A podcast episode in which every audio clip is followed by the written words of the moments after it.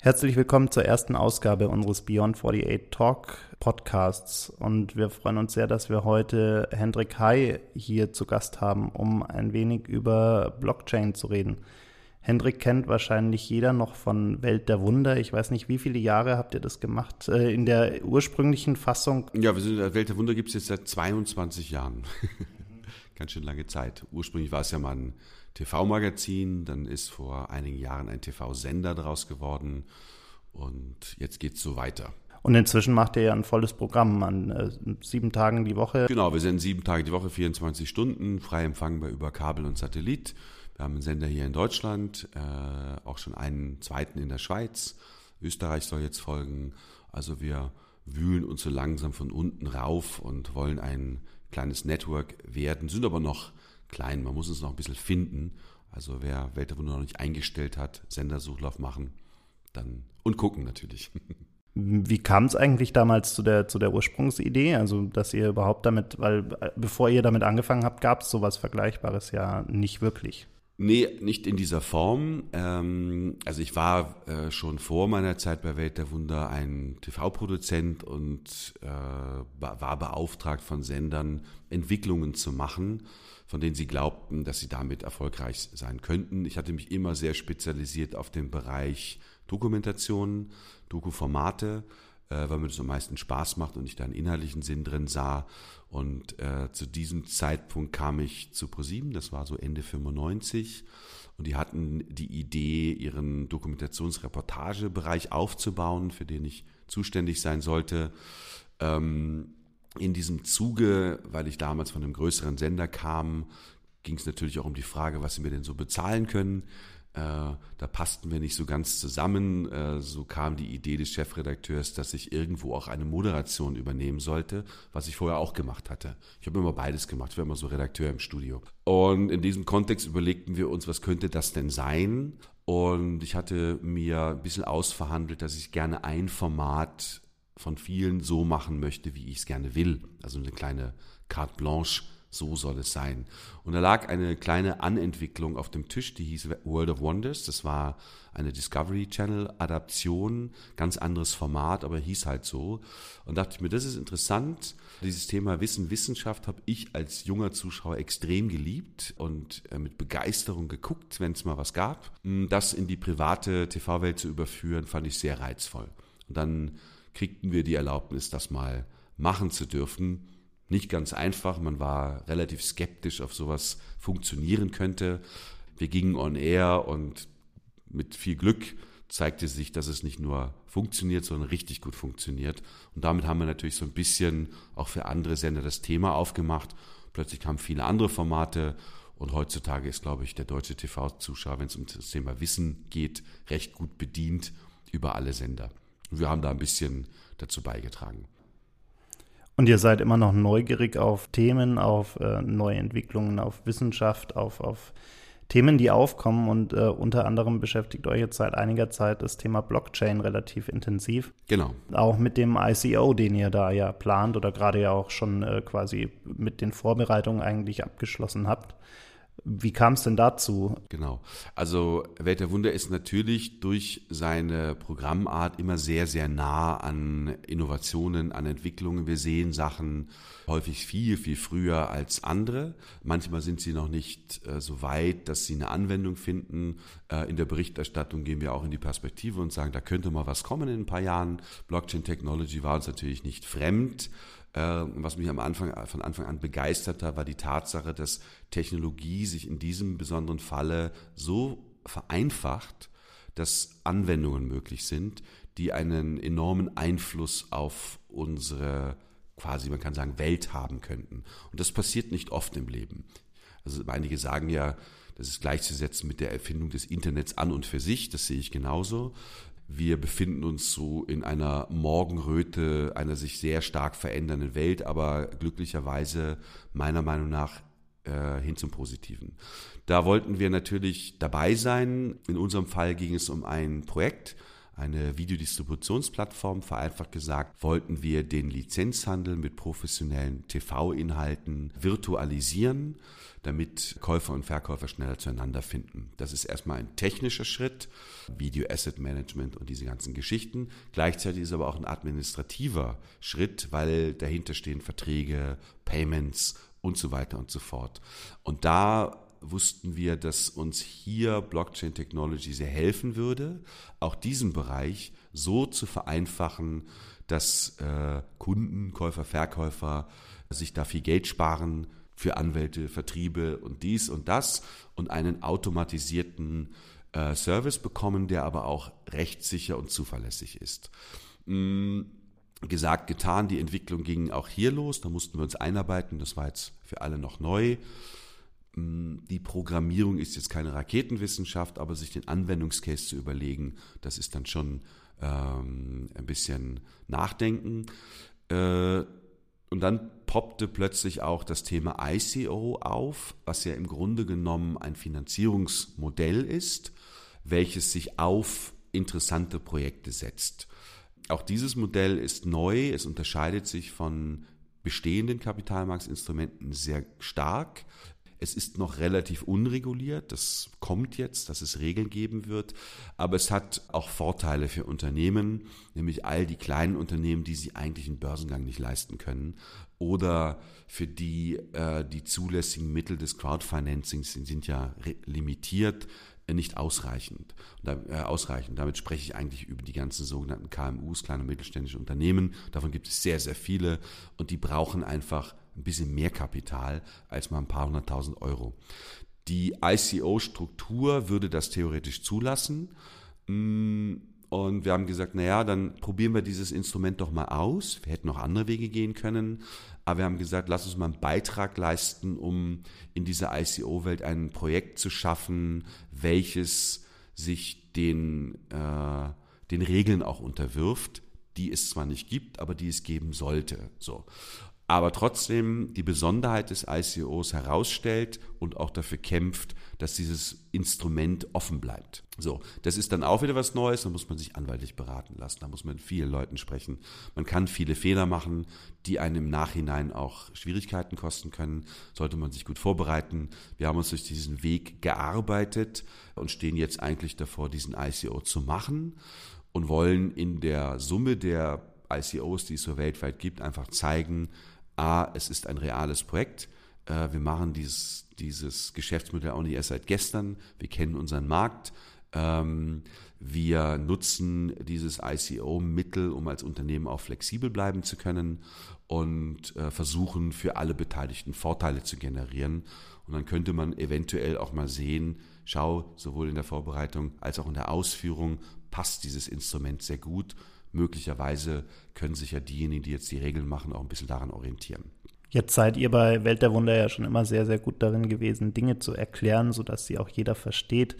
Jetzt gibt es ja sicherlich da draußen auch relativ viele, die noch gar nicht so richtig verstanden haben, was diese Blockchain überhaupt ist. Wie würdest du es jemandem erklären, der davon ja wahrscheinlich noch gar keine Ahnung hat? Äh, das Schöne ist, dass es sehr einfach ist ich nehme einen anderen Begriff, also Blockchain war jetzt so das erste Wort, jetzt kommt DLT, Distributed Ledger Technology, äh, es ist das gleiche in grün, klingt bloß anders, aber in dem Begriff steckt etwas sehr Entscheidendes. Was heißt Ledger? Ledger ist übersetzt ein Hauptbuch, ein Kassenbuch.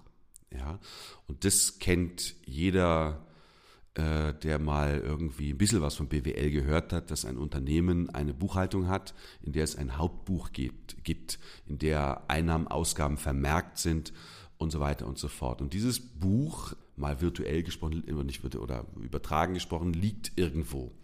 Bei mir im Safe zum Beispiel oder bei meiner Buchhaltung äh, auf einem Rechner. Mm, die Blockchain-Technologie sagt, teile dieses Buch mit ganz, ganz vielen und lass es auch von ganz, ganz vielen kontrollieren. Das bedeutet, man kann dieses Buch nicht mehr verändern. Man kann es nicht fälschen. Jemand könnte ja in meine Buchhaltung eindringen und Dinge dort verändern. Jemand kann auf einen Bankserver eindringen und Konten verändern.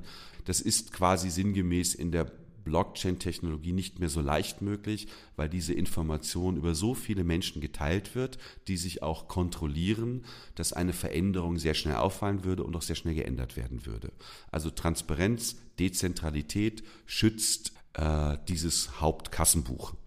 Das Blockchain-Prinzip sagt eigentlich, dass eine bestimmte Aktion, die in diesem Kassenbuch vermerkt wird, sich in Dateien befindet, die man Blocks nennt und wird etwas anderes verändert, kommt ein neuer Block. Und dann kommt wieder ein neuer Block. Und jede Veränderung ist in einem Block dokumentiert und bildet eine Kette. Und das ist der Name Blockchain, also eine Kette von Ereignisblöcken, die irreversibel äh, für alle Zeit äh, nachvollziehbar sind. Das heißt, für euren konkreten Fall bietet es vor allem jede Menge Transparenz, auch gerade bei den sehr komplexen Vertragsverhältnissen, die man ja oft bei äh, Lizenzen rund um, um Videos und so weiter hat. Das heißt, eine Vereinfachung äh, von, von dem, ja, was bisher da war. Man muss ein bisschen unterscheiden. Es gibt Blockchains, die sehr viel Sinn machen hinsichtlich der Dezentralität. Jetzt nehmen wir zum Beispiel das, die Bank? Eine Bank verwaltet Konten über irgendeinen Zentralserver. Sie sichert diese Konten natürlich so gut sie kann, aber es gibt immer einen, der diese Sicherheiten, Sicherheitssperren überwinden könnte. Ja? Sobald er das getan hat, hat er Zugriff auf Dinge. Würde ich meine Konten über eine Blockchain verwalten lassen, also über viele, viele, viele Blockchain-Member, kann ein äh, Mensch dieses Konto nicht angreifen, weil er zeitgleich alle Member der Blockchain angreifen müsste. Das ist ungefähr so, als ob du in einen Buchladen gehst und aus dem neuen Harry Potter eine Seite rausreißt, weil du nicht willst, dass irgendjemand die Freude an diesem Buch hat. Wenn du das jetzt für alle machen wolltest, müsstest du das mit jedem Buch in dieser Buchhandlung, in jeder Buchhandlung deiner Stadt, in jeder Buchhandlung dieser Welt tun. Und das Interessante ist, während du die erste Seite rausgerissen hast, wird sie hinten schon wieder ersetzt. Ja, so, und das ist natürlich ein großer Vorteil für Banken. Ähm, die arbeiten ja auch dran, ob das nicht ein Weg wäre, Sicherheiten zu schaffen. Äh, Vertragswesen äh, ist sehr komplex sagt aber auch, dass zwei Vertragspartner eine Vertragssicherheit brauchen. Wenn wir beide einen Vertrag machen, möchten wir nicht, dass ein Dritter weiß, was wir für einen Vertrag gemacht haben. Das heißt, da musst du die äh, Transparenz auch einschränken, weil diese beiden Parteien das Recht haben, etwas untereinander auszumachen. Die Blockchain hinterlegt aber diesen Vertrag und verwaltet ihn. Ich will sagen, im Falle eines Konflikts kann sie wie eine Art Notariat fungieren wissen alle Menschen, die mal vor Gericht gestanden haben, die sich streiten. Häufig geht es um die Frage, was ist denn in einem Vertrag gemeint gewesen? Nicht, was steht da drin. Ja, am Ende muss der Richter immer darauf verweisen, das hat aber drin gestanden. So, da kann auch die Technologie, dieses Ablegen helfen, weil ein unabhängiges Notariat, ein technisches Notariat sagt, na gut, äh, das steht nun mal drin. Es gibt keine Interpretation und darauf muss man sich auch einigen. Also Transparenz, Dezentralität ist ein großer Vorteil. Äh, manchmal muss man die halt eben auch auf einen kleineren äh, äh Kreis begrenzen. Aber wie gesagt, da ist ja diese Technologie extrem flexibel und kann sich in verschiedenen Notwendigkeiten auch ausdrücken. Das ist einer der, der am meisten diskutierten Anwendungsfälle momentan natürlich das Thema Cryptocurrencies und, und ähm, Bitcoin und also vor allem Bitcoin. Die meisten kennen Bitcoin und vielleicht noch ein paar andere, wenn sie sich ein bisschen mehr damit beschäftigen. Und wo du schon sagst, wir brauchen quasi kein klassisches Notariat mehr, wäre im Fall von Cryptocurrencies natürlich Sachen wie äh, Finanzaufsichtsbehörden, ähm, Banken, vor allem Banken, die natürlich momentan Panik bekommen. Wie siehst du denn die Gefahren hier und vielleicht auch die Chancen äh, von, von Regulierung in dem Bereich? Also gerade die klassischen Systeme, sage ich jetzt mal, oder klassischen äh, Spieler in dem Bereich, die wir ja heute brauchen, wo wir diese Technologie nicht haben, bekommen natürlich gerade Panik, dass ihnen irgendwie die Arbeit davon läuft. Ja, es sind jetzt mehrere Bereiche. Hm, Regulierung halte ich für wichtig, weil es gibt auf dieser Welt, haben wir uns ja alle darauf verständigt, eben, äh, äh, und wir haben alle es für richtig empfunden, dass wir uns gegen Steuerhinterziehung zur Wehr setzen, Geldwäsche, kriminelle Aktivitäten. Und eine Technologie darf natürlich nicht Tür und Tor öffnen für äh, Schwarzmärkte und munkelhafte Geschäfte. Dafür gibt es aber bereits Regeln, die man auch einzuhalten hat. Also jeder, der sich in dieser Welt bewegt, also auch wir, wenn wir jetzt ein ICO machen, ist ein sogenannter KYC, also Know Your Customer Prozess notwendig. Wir müssen denjenigen kennen, der muss einen Ausweis hinterlegen, wir müssen nachweisen, dass wir diese Person identifiziert haben. Anti-Geldwäsche-Gesetz, egal ob du das jetzt in der Realwirtschaft oder in dem Bereich der Cryptocurrencies machst, du bist in einer Mitverantwortung, wenn du Räume schaffst, in der das möglich ist. Also müssen das auch neue Instrumente berücksichtigen. Hm, jetzt gibt es weitere Regularien und die können ein Projekt wie ICOs auch töten. Man kann das überregulieren. Das ist passiert in Deutschland mit dem Crowdfinancing. Ein Schwarm war der Meinung, dass er einem Menschen, der eine gute Idee hat, Geld geben möchte, damit er seine Idee verwirklichen kann. Ist grundsätzlich liberal, demokratisch toll. Ja. Äh, und natürlich sind Intermediäre wie Banken, äh, Venture Capital, Unternehmen, Investoren ausgeschlossen. Hm, das fanden die natürlich nicht so gut. In dieser Welt äh, kam es natürlich wie immer zu äh, guten Projekten, aber zu schlechten Projekten. So. Also hat man gesagt, man muss einen Anlegerschutz generieren. Äh, und das sogenannte Kleinanlegerschutzgesetz wurde ins Leben gerufen, was ja auch sagt, ich muss auch einen Anleger dafür beschützen, dass er zu viel Geld investiert, was er gar nicht hat. Ja, also ist ein Gehaltsnachweis bei einer Investitionssumme notwendig. Wenn du eine Million investieren willst, aber nur 1500 im Monat verdienst, dann hast du ein Problem und fällst irgendwann der Gesellschaft zur Last. So, das war eine gute Regulierung, die unterstütze ich auch sehr. Dann hat man irgendwann gesagt, naja gut, und ohnehin cappen wir mal das maximale Volumen eines Crowdfinancing-Projektes auf eine Million. Peng.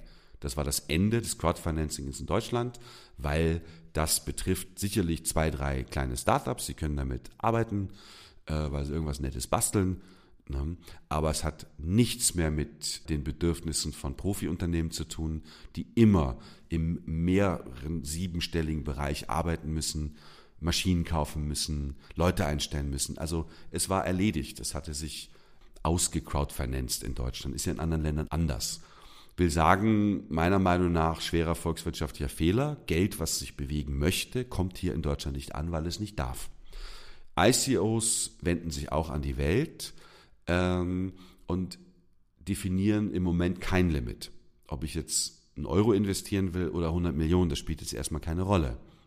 Hm, das ist gut, damit können sich größere Unternehmen oder auch größere Start-ups universitäre Ausgründung oder eine Ausgründung des Fraunhofer Instituts, da redest du nicht über 500.000, da redest du schon mal über 20, 30 Millionen, die die brauchen. Ja, sind trotzdem Startups. So. Die können sich mit diesem Instrument beschäftigen, sie sprechen mit der Welt, was gut ist, weil deutsche Investoren meiner Meinung nach nicht sonderlich investitionsfreundlich sind. Da gibt es andere, die sind innovativer. Gut. Wenn ich also jetzt sage als Regulator, ich reduziere das wieder, dann ist das Thema erledigt. Wenn ich sage, nee, ich lasse das zu, aber es müssen Bedingungen erfüllt sein, dann ist es wieder in Ordnung. Weil in dieser ICO-Welt gibt es viele Betrüger, die gibt es anderswo auch, aber da auch. Menschen, die halt sagen, ich suggeriere mal schnell ein Projekt und weil es so heiß ist, mache ich schnell ein ICO, sammle Geld ein und bin weg. Dass du das ausschalten willst, ist es klar. Ja. Die Regeln, die für die ICOs aufgestellt werden, äh, sollten einfacher sein als die für einen Börsengang, IPO, Initial Public Offering. Das schaffen viele Unternehmen nicht, ist zu teuer und sie sind nicht groß genug dafür. Also sollte der ICO ein Zwischenvehikel darstellen, aber Regulatoren sollten gucken, dass es da mit äh, rechten Dingen zu sich geht und genau diese Regeln versuchen innovative Länder wie zum Beispiel die Schweiz, versuchen die zu entwickeln. Wir wollen das nicht töten, aber wollen es ordnen. Hm, Merkel, Macron haben sich neulich ja auch dazu geäußert, Cryptocurrencies, wie gehen wir damit um? Ich meine daraus gehört zu haben, innovativ, positiv, man möchte das nicht töten, aber man möchte halt Wildwuchs und bestimmte Dinge verhindern. Also auch wird man sich europaweit Gedanken machen, wie das Regelwerk aussieht.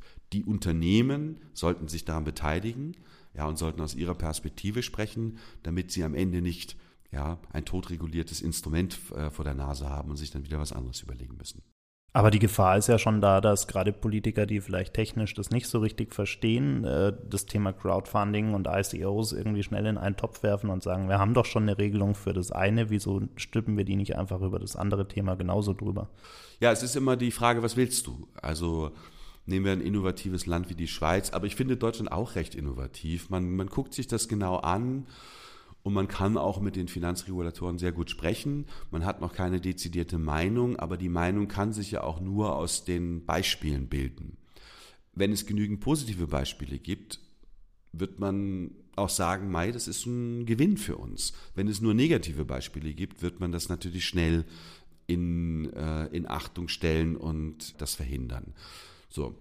Auch Politiker sollten keine große äh, Schwierigkeit haben, mit zwei, dreimal googeln, Blockchain zu verstehen. Das kann wirklich jeder. Mhm.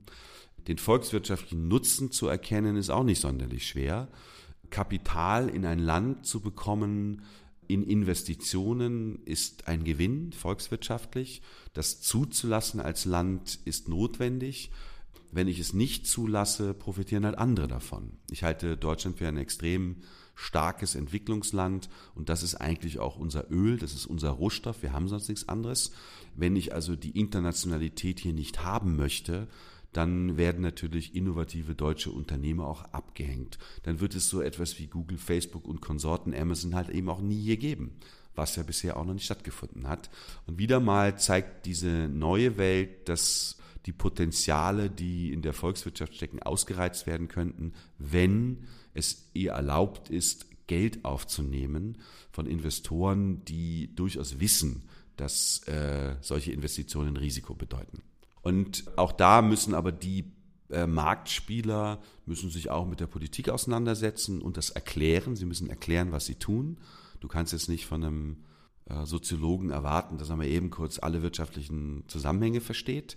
Ja, sollten mit ihren Beispielen äh, das zeigen und diesen Prozess beeinflussen hinsichtlich der Frage Nutzen oder nicht Nutzen. Ne? Wir haben gutes Potenzial, dass der Nutzen stärker ist als der, das dahinterliegende Risiko. Das Risiko kann man auffangen durch Regeln. Den Nutzen kann man nutzen, im wahrsten Sinne des Wortes, für Erfolg. Die Schweiz ist ein Land, die das sehr gut macht, andere auch. Ähm, viele, viele Milliarden sind jetzt schon in das Land geflossen und dienen natürlich in der Basis der wirtschaftlichen Entwicklung. Deshalb will man das da eigentlich auch. Und ich denke, das sollte Deutschland auch hinkriegen. Wenn wir nochmal zu eurem konkreten Beispiel und eurem ICO zurückgehen, wie lange war denn die Vorbereitungszeit darauf jetzt eigentlich? Also wann habt ihr damit angefangen und, und äh, was, was gab es eigentlich alles so, wenn du die, die großen Meilensteine, die ihr bis zum heutigen Tag quasi äh, abgearbeitet habt, was, was waren so die Schritte, die ihr äh, schon erledigt habt und was sind jetzt die nächsten Schritte, die kommen? Also der äh, projektbezogene Bereich, das ist ein Prozess, der schon seit vier Jahren läuft. Wir haben vor vier Jahren angefangen, diese Videodistributionsplattform erstmal zu denken, dann langsam umzusetzen, diverse Developments zu machen. Da haben wir mit einem sehr guten technischen Partner zusammengearbeitet. Das ist die Swisstex, ist der technische Arm des Schweizer Fernsehens die habe ich durch einen Freund kennengelernt, sehr innovativ, die unsere Idee verstanden haben und uns geholfen haben, diese Technologie in eine Form zu bringen. Die dazugehörige Blockchain-Programmierung, also sprich das Vertragswesen und die Payment-Strukturen abzubilden, ist äh, etwas, was jetzt dann kommen wird. Auch keine Raketenwissenschaft. Man muss halt eben die, die Wünsche der Plattform ein bisschen übersetzen das in Codes übersetzen. Mm, der ICO ist eine Finanzierungsrunde. Das ist ähnlich aufwendig wie bei einem Börsengang. Da steckt man so ein halbes, dreiviertel Jahr rein. Man muss sich erstmal selber da einlesen. Als ich zum ersten Mal das, den Namen ICO hörte, wusste ich auch nicht, was ist denn das? Und dann kam so ein bisschen rüber, Mensch, da kann man ganz leicht Geld einsammeln. Guck mal hier, die haben in sechs Minuten 270 Millionen verdient. So, denkst du, das ist Quatsch sagen wir so, es hat zwar existiert, aber das ist nicht die Regel, das wird dir dann auch relativ schnell klar. Dann wird dir klar, dass du dann nicht mal fröhlich ein ICO machen kannst, sondern du musst dich rechtlich beraten lassen, du musst die gleichen Wege gehen, die ein Börsengang von dir verlangt, sehr saubere Dokumentation deiner Schritte, sehr stark abwägen, welche, äh, äh, welchen Korridor habe ich eigentlich, welche Gesetze berühren mein ICO oder nicht, ne? welche Genehmigung brauche ich und, und, und, und. Und das ist etwas, was du mit, mit Anwälten letztendlich klärst. Hm, dann geht es um die Frage, wie funktioniert denn der ICO-Markt? Was sind denn da die, die Teilnehmer? Warum kaufen die denn Tokens und keine Aktien?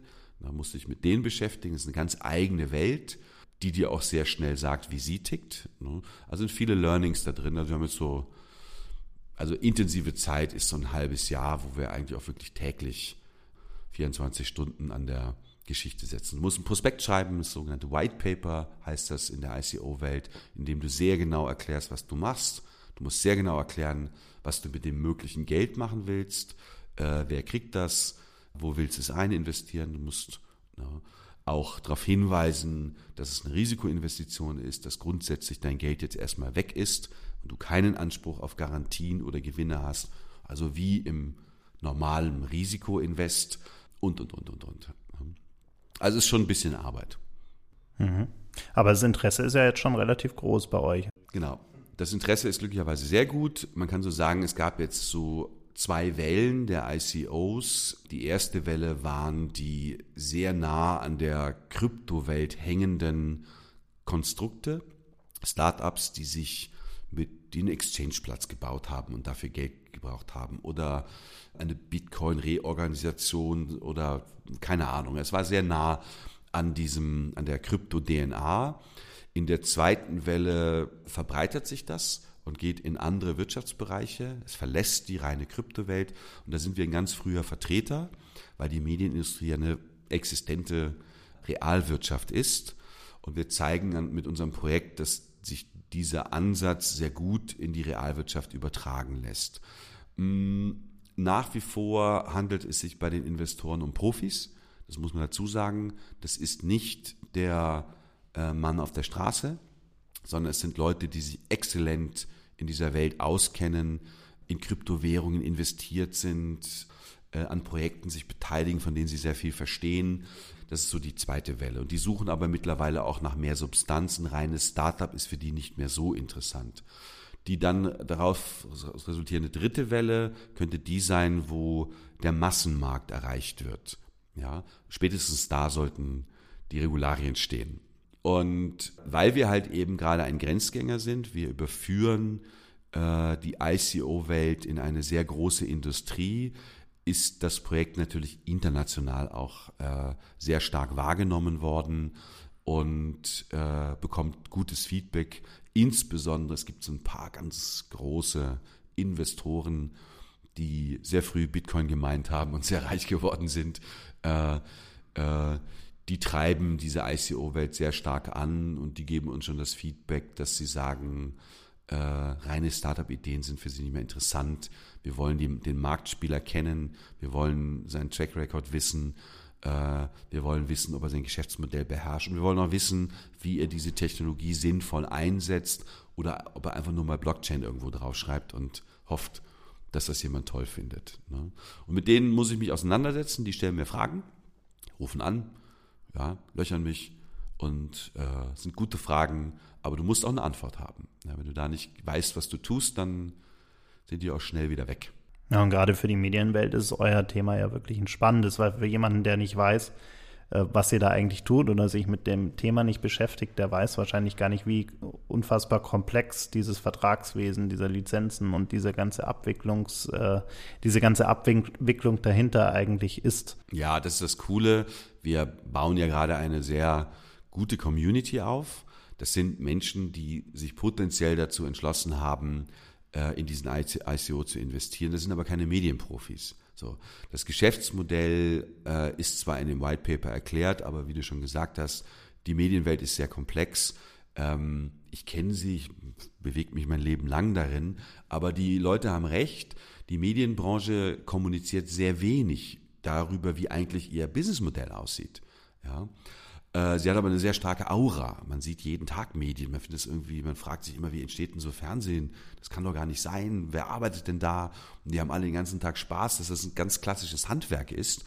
Äh, das ist vielen gar nicht bewusst, erst wenn, sie mal, wenn sie mal an der Produktion teilnehmen und sehen, wie lange das dauert, wie mühsam das ist und so. Und die Leute, die jetzt in der Community sind, fragen natürlich sehr spezifische Dinge, die die Medienindustrie an und für sich betreffen. Und mir macht es wiederum sehr viel Spaß, äh, denen das zu erklären, weil ich diese Branche sehr liebe und sie auch extrem stark ist und ich hier eine enorme Bedeutung auch beimesse für die Zukunft. Durch dieses Vehikel eine Community aufzubauen, die auch immer mehr zum Medienprofi wird, ja, und gleichzeitig auch noch daran beteiligt ist, ist ein schöner Prozess. Das äh, macht Spaß und wir merken da, wir haben einen sehr starken Telegram-Channel, wer uns da besuchen will. Da geht es ziemlich zur Sache, sehr qualifiziert, gute Fragen, kostet mich viel Mühe, da immer jede Frage auch zu beantworten, weil sie immer so wichtig ist. Ne? Also sitze da jeden Tag zwei, drei Stunden und versuche das äh, mitzunehmen. Aber da kommt natürlich der Vorteil von Welt der Wunder ins Spiel. Das hat uns immer Spaß gemacht, dieses Komplexität einfach zu vermitteln, weil es am Ende gar nicht so schwer ist. Ne? Und wenn du es verstanden hast, begreifst du einfach mehr. Und wir holen jetzt gerade die Leute in unsere Medienwelt. Und das Thema Dinge erklären ist ja ohnehin in unserer anscheinend immer komplexer werdenden Welt, gerade durch Technologien, die viele nicht verstehen. Aber wenn man mal drüber redet, ist es meistens gar nicht mehr so wild. Aber es reden halt die wenigsten, ja. die davon Ahnung haben, reden wirklich du, davon. Das ist wie äh, in der Schule. Ja? Äh, wenn das Lehren eine Kunst ist, ist das Lernen ein Vergnügen, hat mal jemand gesagt, der schlauer ist als ich. Du hast äh, Lehrer, die sich hinter ihrer Komplexität verstecken und äh, ein Fragezeichen in dir auslösen. Du hast Lehrer, die die Sinnhaftigkeit und die Verbildlichung beherrschen, die dich abholen, die dir durch gute Erklärungen einfach vermitteln, warum das wichtig ist. Es ist vollkommen klar, wem du folgst. Also erklären, Vereinfachung ist die große Kunst. Mm, äh, Komplexität ist leicht. Also ich kann mich auch in Worten ausdrücken, die kein Mensch mehr versteht. Dann klinge ich zwar schlau, aber keiner hat es verstanden. Genau das müssen wir auch tun. Wir werden das auch inhaltlich reflektieren. Es wird zwei Formate auf unserem Sender geben, an denen wir gerade arbeiten. In einem geht es um die Digitalisierung als Oberbegriff, weil mir vollkommen bewusst ist, dass meine Mutter oder mein Bruder komplett außerhalb dieser Welt sich bewegen und sie nicht verstehen und dadurch auch Ängste haben. Ja, das ist wie mit der Gentechnologie früher.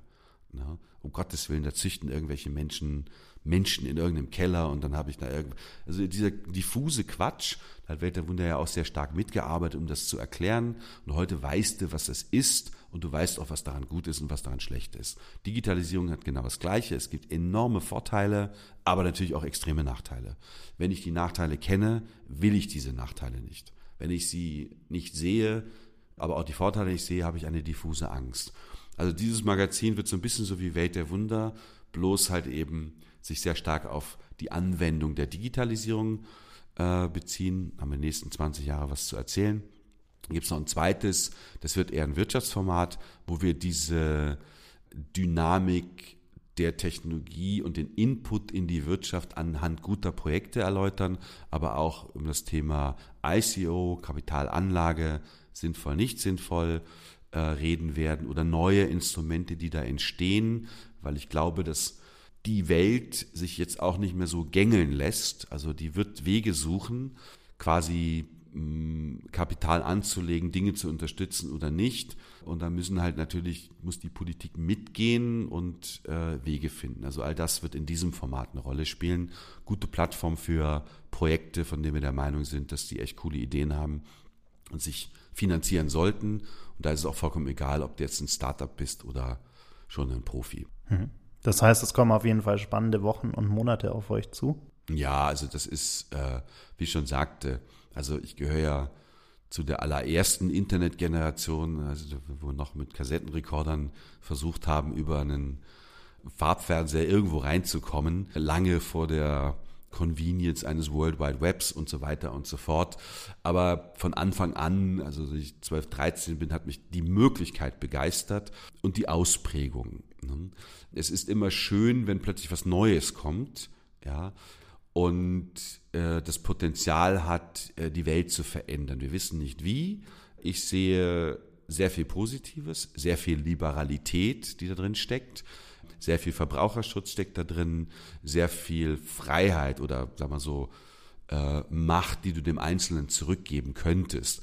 Und das kann natürlich enorme Auswirkungen haben.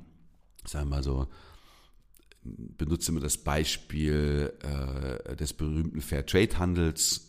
Du bist im Supermarkt und kaufst einen Kaffee, da steht Fairtrade drauf. Du musst dich irgendwie darauf verlassen, dass derjenige, der dir den verkauft, das auch wirklich macht. Du weißt es nicht. Äh, willkommen in der Blockchain-Technologie. Du weißt es. Ja? Das bedeutet, ich könnte mich äh, bei einem anderen Fairtrade-Händler, wenn er so transparent ist, dahinsetzen und ich wüsste genau, wie viel Geld er dem gibt für seinen Kaffee, wie eigentlich meine Investition in den Kaffee sich am Ende bei dem, der ihn herstellt, auswirkt. Und ich glaube, dass dann Wettbewerb entstehen wird, also in der Umverteilung, dass viele Käufer der Meinung sind, dass derjenige, der was herstellt, irgendwie auch relevant partizipieren sollte. Es ist ja häufig so, dass das nicht der Fall ist. Ne, ein Produkt, Beispiel T-Shirt in Bangladesch, hat einen nicht zu vergleichenden Wert in der Produktion mit dem, was du am Ende hier in irgendeinem Markenstore dafür bezahlst. Und wir sind alle der Meinung, dass das unfair ist. Ja, das ist absolut unfair. Ich will das auch nicht unterstützen. Ja, aber ich kann es im Moment in der intransparenten Welt überhaupt nicht nachvollziehen. Das weiß ich wo das T-Shirt jetzt hergestellt wurde. Was weiß ich, wer darunter gelitten hat. Ne? Das höre ich dann manchmal. Organisiere so ein mm, Potenzial für eine gute Marke, organisiere das über eine Blockchain, öffne dich und gib dir einen äh, Konsens, in dem du sagst, du, äh, von diesem T-Shirt geht die Hälfte einfach mal an den. Ich muss auch was dran verdienen, ich muss das übers Meer bringen, ich muss das, die, der Laden muss auch was, jeder muss was dran verdienen, aber der, der auch. Ne? So.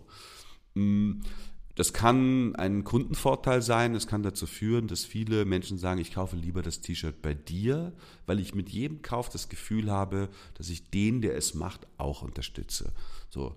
Ähm, machen das paar Unternehmen, werden sich andere Unternehmen dem nicht entziehen können. Es ist Wettbewerb. Transparenz ist Wettbewerb. Ne? Wenn alle transparent sind, kann die Welt besser werden. Ja, also es steckt viel Potenzial da drin.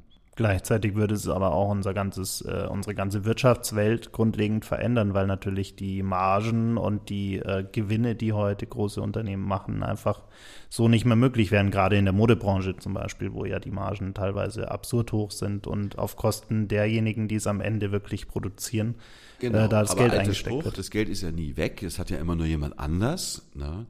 Äh, natürlich kann, äh, das wird ja, fällt ja auch immer der, der Begriff disruptiv in der Blockchain-Welt. Ich mag das eigentlich nicht. Ich nenne das eher verändernd. Ja, es ist häufig unfair. Ja, wenn ich das Verhältnis zwischen zwei Parteien sehe, steckt sehr viel Unfairness da drin. Also es macht Sinn, eine Fairness aufzubauen. Dass jeder davon was, der eine muss ein bisschen mehr gewinnen, der andere muss ein bisschen mehr abgeben, ist auch fair. Das heißt aber nicht, dass ich weniger verdiene. Hm anderes Beispiel, das äh, wird auch in diesen Formaten stattfinden. Da werden wir mal so Gedankenmodelle durchziehen. Zehn Leute tun sich zusammen, haben ein bisschen Geld und kaufen diese T-Shirt-Fabrik in Bangladesch. Ja. Jetzt wollen die aber nicht 90% Profit machen, sondern nur 10. Ja, und sagen als Wettbewerbsvorteil, damit diese, das Produkt verkauft wird, organisieren wir einen echten Fairtrade-Prozess. Wir dokumentieren in Compliance, dass die Hersteller äh, wirklich was davon bekommen, dass die Arbeiter gut bezahlt werden, dass die Kinder in die Schule gehen können und, und, und, dass die Arbeitssicherheit gewährleistet ist. So, ihre Wette ist, möglicherweise kaufen mehr dieses Produkt als ein anderes, was das nicht tut. Ne? So, jetzt profitiert dieses Unternehmen in Bangladesch Du bist aber ein Eigentümer und sagst nur 90 Prozent meiner, meines Umsatzes geht aber auch wirklich da zurück in die Struktur und wir haben 10 Prozent Gewinn. 10 Prozent Gewinn ist ganz toll.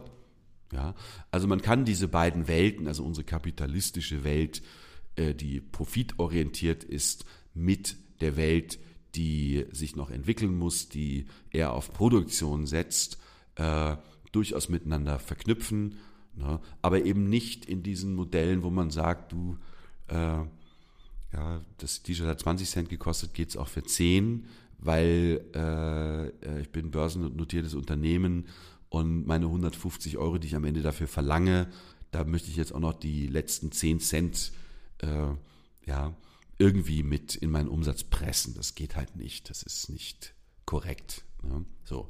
Aber wie gesagt, da glaube ich halt eben, dass sich Märkte da auch regulieren und diese Technologie bietet einen, äh, dem Verbraucher eine gute Möglichkeit, eine Entscheidung zu treffen. Und kein Unternehmen arbeitet am Verbraucher vorbei. Du passt dich dem an. Und wenn er den Wunsch hat, dass du dein äh, Geld vernünftig investierst, dann wirst du es tun. Wirst trotzdem nicht arm dadurch. Also wird Blockchain am Ende äh, das Potenzial haben, hoffentlich, dass wir eine transparentere und gerechtere Welt haben. Absolut. Also äh, es gibt erste Ansätze. Äh, also Blockchain oder auch Cryptocurrencies spielen ja in Entwicklungs Entwicklungsländern schon eine gewisse Rolle. Äh, Afrika, Regionen, wo Menschen keine Konten eröffnen können, weil sie nicht bankable sind, aber trotzdem irgendetwas verkaufen, kaufen müssen. Dort spielen, spielt die Cryptocurrency auch schon bevor sie sich so nannte eine Rolle, weil etwas entwickelt wurde, was man dann tauschen kann ähm, und auch sehr schnell und effizient. Wir schauen uns an, gerade Beispiel Venezuela, große Inflation, da druckt einer Geld und Geld und Geld und Geld und irgendwann ist es nichts mehr wert und die Leute können nichts mehr kaufen. Ja, auch dort könnten Cryptocurrencies eine Rolle spielen. Das eine ist ja eine politische Entscheidung. Das kann man auch von heute auf morgen nicht zu so ändern. Aber wie kann in der Zwischenzeit gewährleistet sein, dass jemand einkaufen geht? Der Händler rückt nichts mehr raus, wenn er kein Geld dafür kriegt. Ne? Das Geld, was ich habe, ist nichts mehr wert. Da könnte es alternative Systeme geben, die in diesem Moment vertrauensvoller sind, bis die eigene Währung sich wieder stabilisiert ne, und die Wirtschaft wieder anläuft. Also da gibt es extrem viele spannende Einsatzmöglichkeiten, die man positiv nutzen könnte. Deshalb bin ich auch kein Freund dieser Mahner, die ständig auf dem armen Bitcoin rumhacken und um Gottes Willen äh, alles Lug und Betrug. Es gibt ja auch viele Profis, die das anders sehen, die sagen, ah, das ist ganz interessant, äh, könnte eine gute Ergänzung zum bestehenden System sein und ein paar Bereichen wirklich auch auffangen und so weiter und so fort. Also da äh, hoffe ich, dass sich der, der Nutzen dieser Welt äh, äh durchsetzt. Okay, danke dir für Gerne. die Einblicke und wir sind gespannt, was wir von eurem ICO in den nächsten Wochen hören werden. Ja, ich auch noch, weil es geht ja gerade erst los.